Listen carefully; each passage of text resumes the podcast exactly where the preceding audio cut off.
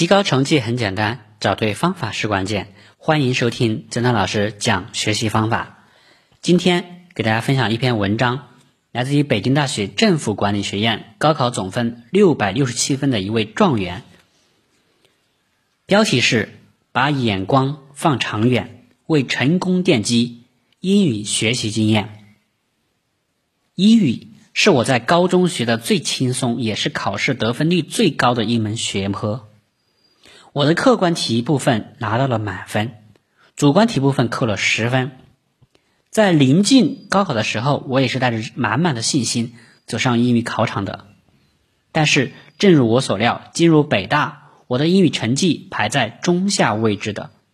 我深知高中时自己所在的小城市教育资源有限，同时相信通过自己的努力和拼搏，在大学阶段也能拿到不错的英语成绩。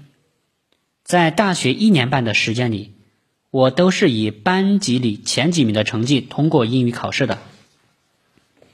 下面我就对英语听读写几个方面给大家提供一点学习的经验和。考试的技巧。首先来说听力，听力是英语事件中出现的第一个分值较大的部分，也是很多学习成绩比较好的同学在跟头的地方。不要以为你在听不出答案的时候可以通过选项来判断，所有这些技巧都是建立在一定听力基础之上的。平时要做的就是多听。不要管什么资源，只要能保证高效率的听，就达到了训练的目的。在高中的时候，我们学校在英语教学上比较成功的一点，就是在早上和晚上各放一套英语听力材料，让同学们集中精力做题，高效率的训练听的能力。单看高考题的难度，每天一小时的听力训练，保证耳朵对英文。不生疏够了，在速度上不必太快，每分钟一百二十词较为正常。如果觉得英语高考难度略小，想要尝试一些更为高级的英语内容，可以去听慢速的 VOA。要记住，学习英语是一个长远的活，一定要用发展的眼光去看，不要局限于高考这个狭窄的时间范围内。而要想英语在你未来的施展空间，只要你有时间和精力，就尽量把自己的训练难度向上提高和拔高。在高考阶段，把自己的听力水平提高到四级听力的水平以上是较为合适的。我现在就为自己的高中时放松了对听力的要求而后悔。导致在暑假里很难将自己的英语稳定在较高的水平上，大学的分级考试中没有发挥出很好的水平。对于听力技巧，我相信老师已经强调过各种方法，你在各种辅导书上肯定也接触过各种排除错误答案的方法，在这里我就不再赘述了。但是我要再强调两点：第一，一定要做到磨刀不误砍柴工，在听力之前读一遍题目，及时预测出听力语段的大体内容，给自己的耳朵充分的准备。第二，对于细节一定要把握，一定要做好笔记，通过你平时的练习和总结，归纳出自己的一套速记方法，把原文中出现的各种具体信息。都大体记录下来，听完之后，即使不能留出足够的时间答题，也能通过自己的笔记选出正确答案。这种方法对于提高听力测试的准确度有很大的好处。再说一下阅读，阅读是英语里很实用的一部分。你的阅读能力很大程度上是由你的英语词汇量决定的，所以在这里我首先要强调词汇。高中阶段是记忆的好时期，不要给自己太多安逸的时光，要留出时间做更多有益的事情。高中课本的词汇有的很简单，有的很难，不在同一个难度梯度上。无论是哪个难度梯度，你学到的都是不全面的。尽管你觉得高中学到了很多词汇，但或许在大学时你才发现，你连四级的单词都有一大堆不认识。所以在这里，我建议大家在高中阶段首先要掌握四级的所有单词。这样的一番努力，会使你在阅读中扫清大部分的障碍。阅读英文原文是你要做的另一个重要工作。在英文文章里有许多常用的词汇，只要你掌握了这一部分常用单词，对英文文章的阅读就没有大问题。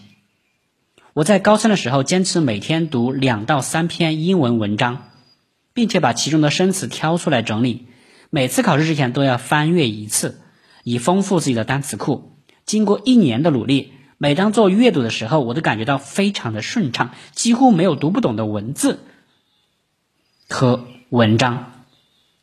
只要按这个方法努力一年，你会发现长难句、语义理解、词义辨析等对你来说都不是问题。阅读的问题就集中到了选项的筛选上。完形的阅读难度也会感觉一下子降低了，错误率也会有一个明显的下降。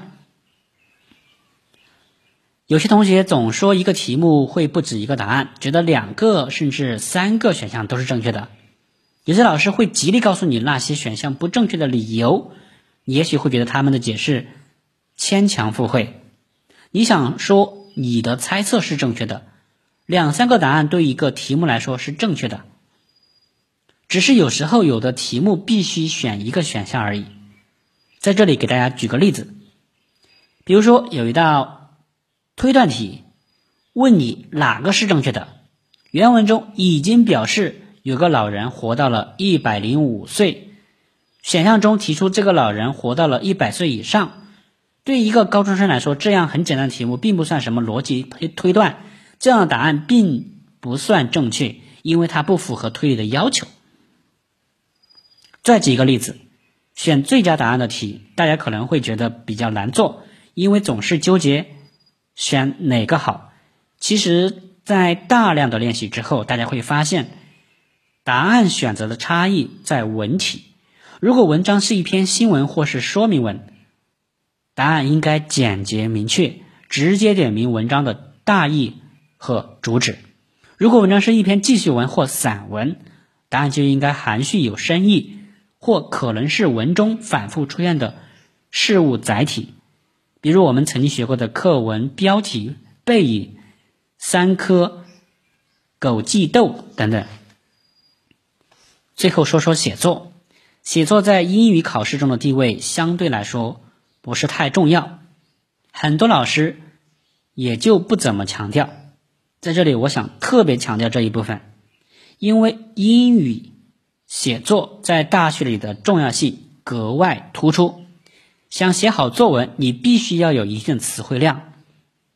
很多作文写的像小学生的水平，并不是因为句法不行，而是词汇量不够。所以，扩充词汇量是你英文写作的第一步，也是我在阅读部分中格外强调的。至于阅读来源，还是我强调的四六级词汇和平时的篇章阅读。其次，语法同样重要。别想着一篇漏洞百出的不顺畅的文章能够得到一个很漂亮的分数，那种根据字迹得分的时代早已经过去了。你所依靠的大部分是你的实力。语法实际上比词汇更加基础，因为语法是一篇文章的基本骨架。骨架不稳固，特别期待血肉丰满能够弥补。你别期待血肉丰满能够弥补哈。语法是英语的基本功，在单项选择里也会进行特意的考察。再来说结构问题，英语作文同样讲究结构，结构的完整性尤为重要。比如一篇文章会给你几句话的简单要求。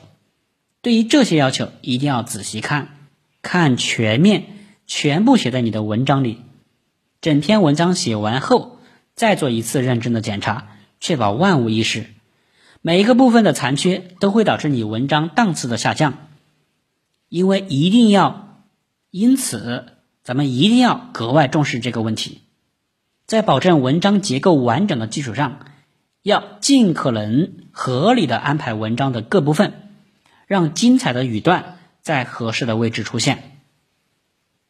英语相对其他科目来说比较特殊，在高中几科中，英语是你在大学期间仍然不能摆脱的极其重要的一科，所以。你要用极其认真的态度和极其努力的态状态去对待这一门关乎你未来的科目。对待英语，就是要拿出百倍的热情和不懈的努力去征服。下面，我给大家介绍一些平常英语学习常用的资源。在听力方面，普特英语、新东方听力网、沪江英语都是可以利用的资源。只要学有余力，可以在上面找 VOA、BBC 等资源来进行拓展和提升。在阅读方面，如果是为了提高分数，可以找一本习题册，坚持每天做两篇，分析错误的成因，总结阅读中出现的生词。如果你一定你有一定的课余时间，可以阅读英语杂志或是报纸，China Daily。是很多北大的学长学姐推荐的，有助于高中生提高英语成绩的一文一份英文报纸。如果自己缺乏足够的自制力，参加新东方的辅导班是个不错的选择。如果以后想在英语方面有所突破，想尽快融入英语国家的节奏中，华尔街英语、美联英语、英孚英语是值得你在假期或闲暇时。考虑的几个英语教育机构。总之，英语是影响人长远发展的一门学科，对英语一定要多下功夫，做长远打算。学习英语就是学习一种文化，学习一种不同于中文的交际方式和生活方式。它不但会让你有一个全新的看问题的视角，也会让你用一种。更加开放、更加现代的眼光去看待你生活的世界，所以多学一点英语永远不是什么坏事。